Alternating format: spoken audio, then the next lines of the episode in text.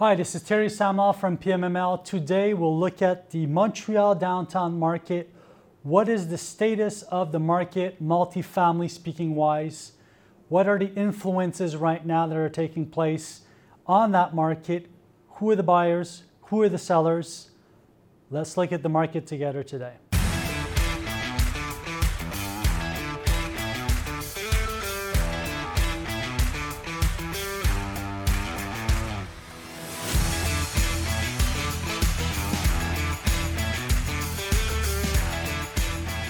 So first of all, we have to limit downtown Montreal. So on the western part of Montreal, for those who know Montreal, we'll stop it off by the Atwater uh, Boulevard. On the right-hand side, on the eastern side of the Montreal, uh, we're talking approximately the Jacques Cartier Bridge. To the north, uh, Pine Avenue, which is the mountain, uh, the Mount Royal Park, basically. And to the south, uh, we're talking about the St. Lawrence River or Old Montreal. So I would like to talk to you about four transactions that took place, uh, two in the Golden Mile. Uh, two of those transactions, the Golden Mile is close to the Peel uh, metro station. It's also close to McGill University, uh, northern part of downtown Montreal, close to the mountain. Uh, so it's definitely a lifestyle spot that you want if you're an investor and if that you're going to be looking at if you want to reposition uh, some asset. So uh, two transactions. First uh, one took place on the northern side of the Golden Mile, so close to the Peel Metro. Um, we're talking about a 30-story high building, of course concrete, 204 units in that building, 1965 construction. When we're taking that sale and we're um, breaking it down, we're seeing that that transaction took place close to $500,000 per door for an asset to be repositioned. Gives you a good idea of uh, the Montreal market in that area. Um, the building itself, uh, the first floors are commercial, the rest is multi-res. Uh, the seller is um, based in uh, different estates, a group of estates based in Montreal, and the buyer is uh, an Ontario-based buyer um, that has him and his partners uh, are specialized in the repositioning of assets, uh, notably in the commercial field. But now they're picking up this asset, which they're definitely going to be, uh, I'm guessing, repositioning uh, inside and out uh, to be able to uh, go get the maximum of value. So, very interesting purchase. The second one, this one took place on the southern part of the Golden Mile. So René Lévesque Boulevard, um, for those who know Montreal, for those who haven't been here for a while, uh, we're talking about Dorchester Boulevard in the downtown quarter of Montreal. 15 story high building. This one was uh, purpose built uh, for a, a uh, REIT uh, and it was 2018 construction. Uh, concrete building close to um, the Guy Concordia metro station, so close to Concordia University. Um, the purchaser, uh, of course, is a REIT, but that specializes in luxurious apartments, luxury apartments. The contractor that sold it to him is specialized in condominiums, but also in hotels. So we have a good idea on how this asset was positioned, uh, probably to go pick up a lot of clientele from the uh, Concordia uh, University. So that's a western part of Montreal. Um, we're seeing that the downtown core right now is extending, uh, extending to the southwest uh, through Griffintown, which is a more, more or less a residential area close to the Bonaventure Hotel for those who know uh, the Bonaventure uh, Congress Center also for those who know Montreal. So very, very close to downtown, walking distance to the old port, uh, close to the Lachine Canal. That uh, district is being redeveloped, but right now we have another district that's being redeveloped close to the Jacques Cartier Bridge, which is more towards a French Quarter um, at the limits of downtown Montreal, close to the Molson Brewery. By the way, that site has been sold and being redeveloped. You also have Radio Canada uh, site that's being re- redeveloped right now, and Prevel, which is a uh, local contractor, which is also uh, redeveloping close to the Jacques Cartier Bridge, some uh, space that has been vacant for quite a while now. And then those assets uh, that are being redeveloped right now are going to be mixed use assets. So we're mixing in, we're mixing in transportation, commercial, condo, office space, and also uh, multiplex housing. Uh, so two assets were sold close by, close to the Papineau Metro station. Uh, so it's a, it's a district where the rental values are not as high as what we'll see in the west. To give you an idea, right now in one of those assets that was built in 2017, uh, which basically is an eight-story asset, 102 doors, sold for about 290,000 per door with an outside pool, uh, a terrace, on, uh, etc. So your standard asset. Uh, that is going for a rental value of approximately $2.40 to $2.55 uh, per square foot. Um, but by the simple fact that we have a redevelopment that's uh, taking important redevelopment that's taking place around that area, we're going to see some multiplexes uh, being sold definitely in that area. If you're a buyer, that's a good place to be looking at right now. Uh, to give you an idea, the uh, the seller is a uh, condo build specialist. He builds condos for a living. And the buyer is a local family that is um, very well uh, developed in commercial real estate in Montreal, but now is branched off into uh, multi-res also. So a very interesting asset that's going to be repositioned. Uh, then we have another one very close to the Papineau metro station, right in front of it, concrete construction, 1977 of age, uh, 13 stories high, 105 units, which is a mid-scale asset for that part of Montreal, basically. And that sold for close to 205,000 per door with a definite uh, repositioning needed as far as aesthetics on the outside, in, inside and out. Um, but definitely is going to be worth it over time. Um, it's a, uh, an investment fund that purchased the um, acquisition division of an equity fund in North America, which is very well known. And in, interesting enough that they decided to choose Montreal as to purchase that asset instead of another province or another state. So definitely they're seeing the value add that they could give to that asset over time. What's going on in new construction multi-res in Montreal, multifamily? 20% of all of the new builds uh, in the province of Quebec right now are on, in the greater Montreal area. On those 20%, it's interesting to know that 40% are located in downtown Montreal. So if you're looking to purchase an asset or to reposition something to purchase something else in the future, you're definitely going to be looking at the downtown core as a, a uh, major uh, purchaser. What's interesting even more is to see that in the last year and a half, we went from about 630 units available, uh, uh, rental units available, new rental units available in the market, to over 2,300, which are being delivered right now. So a definite um, uh, request for those uh, that new build.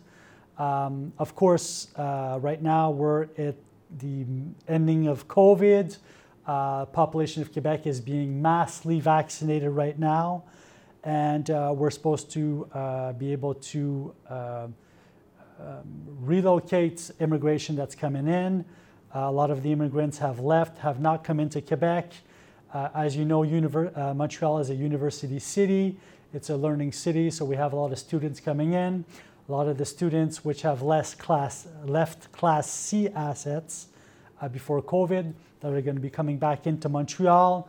Are they going to be going towards the newer assets at a higher price? More than likely. Um, we're seeing that the rental value in Montreal is going up, but we're also seeing that the vacancy rate right now is high in downtown Montreal for multi-res. We'll look at that a little later on.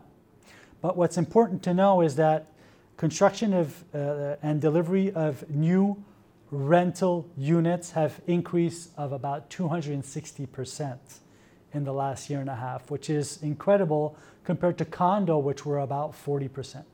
So it's a drastic increase. increase.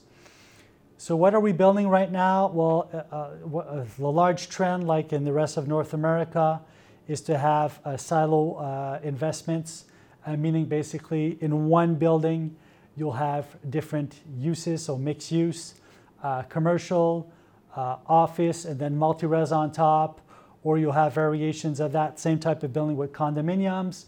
You have you might have uh, multi-res with uh, hotel floors. That's the type of assets that we're seeing right now being built in the Montreal skyline. For example, if you go see the Humaniti building, which is one of our major assets that has been built, well, 22 stories out of that asset is reserved to uh, rental property. The rest is condominiums, hotel, uh, office space, and uh, commerce. Um, there's a whole new development close to Jacques Cartier Bridge also. In that development in 2023, we'll see a drastic amount of um, multi-res integrated into that horizontal uh, de- development. We are also redeveloping right now the Montreal Children's Hospital, the old site. Uh, we have a major hospital that has moved to another location, and we're right now redeveloping that site with apartments. Um, we have different sites in Montreal also. I'm thinking about a 900 Saint Jacques uh, building, which is 63 stories high, which is very high for Montreal. It's close to Griffintown, uh, close to the Bonaventure uh, Hotel and Congress Center. In that building, there's going to be 810 uh, units. Out of that, 200 are going to be hotel rooms. So, this is what we're seeing in the skyline right now. What's going on with rental value in Montreal? Well, the average studio for downtown Montreal, let's be specific, is about $200.78 uh, per square foot in rental value. In the newer build, it's between $3.04 to $3.65. Those are for studios.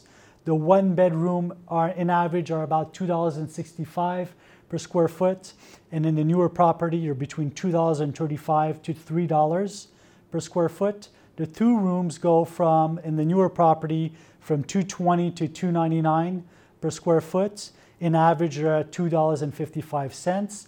The three bedroom, which were uh, mostly um, rented to uh, several people, so uh, for example, in the student community, a lot of the students were built, renting three bedroom apartments to be able to s- share the costs. Those are going in average for $2.35 per square foot.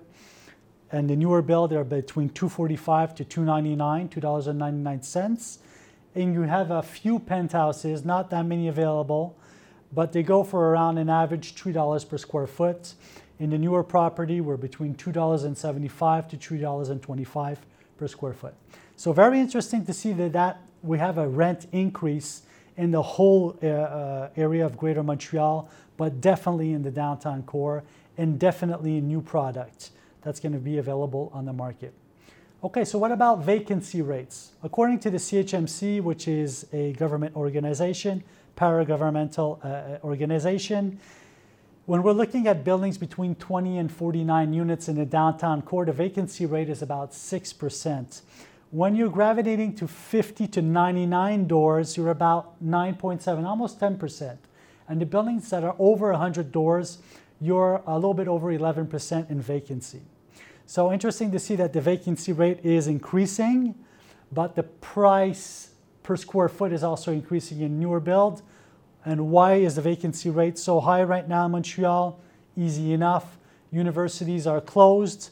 Um, we have a plan in Quebec right now where, where 75% of the population age 12 years and above is going to be vaccinating, vaccinated. Then uh, the downtown core is going to be booming back uh, with life. So basically, we're, we're getting to that objective very fast.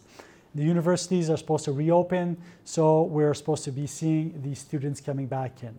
After that, definitely we have immigration. Immigration is a major issue in Quebec. We have population getting older right now. We need to replace the working population.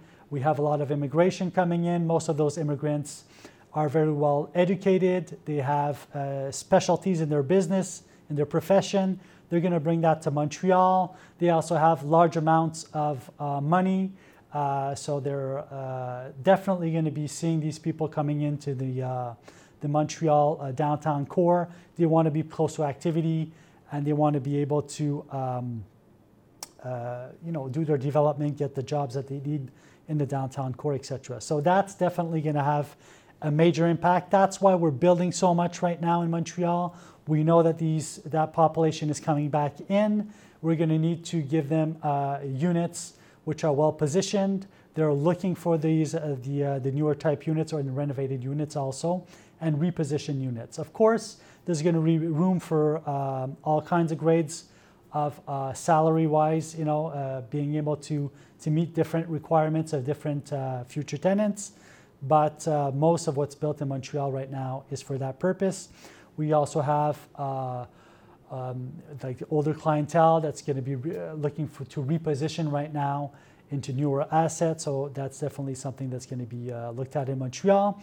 Of course, the economic activities are going to be picking back up very soon and tourism is going to be coming back to Montreal. As you know, Montreal has a large, is recognized uh, by tourists all over the world for the, the uh, lifestyle, and the nightlife in Montreal is definitely recognized, the restaurants also.